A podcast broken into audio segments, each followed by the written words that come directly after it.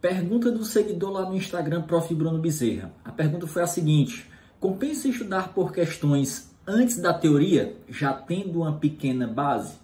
O que é que acontece? Se você já estudou a matéria pelo menos uma vez, é válido você tentar o estudo reverso. Você começa pelas questões. Como é que você vai saber se se aplica ou não ao seu caso? Quando você começar a resolver as questões, você vai perceber se rola ou não fazer isso. Se tiver muito enganchado, a cada questão você não lembra dos conteúdos, nota que muita coisa ficou esquecida, ficou para trás, não se lembra da maioria dos itens, não vai ser eficiente, tá? Nesse caso é melhor você dar um passo para trás, retornar, dar uma lida no seu material de revisão e só depois partir para as questões.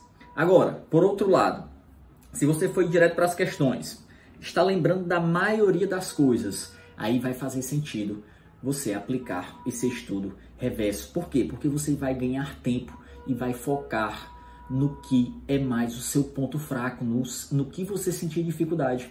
Você não vai precisar, cada questão que resolver, voltar lá no seu material de revisão. Você só vai voltar nos, nos pontos de dificuldade, no que você sentir que deu esquecida. Você volta lá e revisa aquele tópico. Com isso, você vai ganhar eficiência, você vai avançar mais rápido.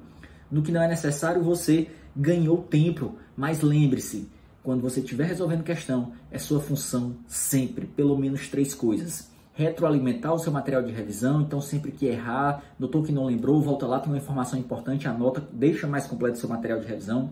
Bisure a sua lei seca, vá marcando os dispositivos mais importantes, fazendo anotações, observações para depois você fazer a leitura de uma lei seca mais bisurada.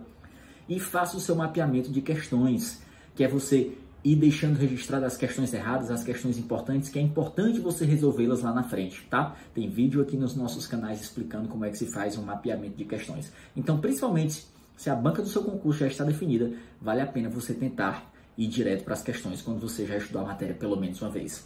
Valeu, um grande abraço, se gostou, deixa aí a sua curtida, deixa o seu like, compartilhe esse vídeo com um amigo e se inscreve no canal para receber as, as próximas notificações.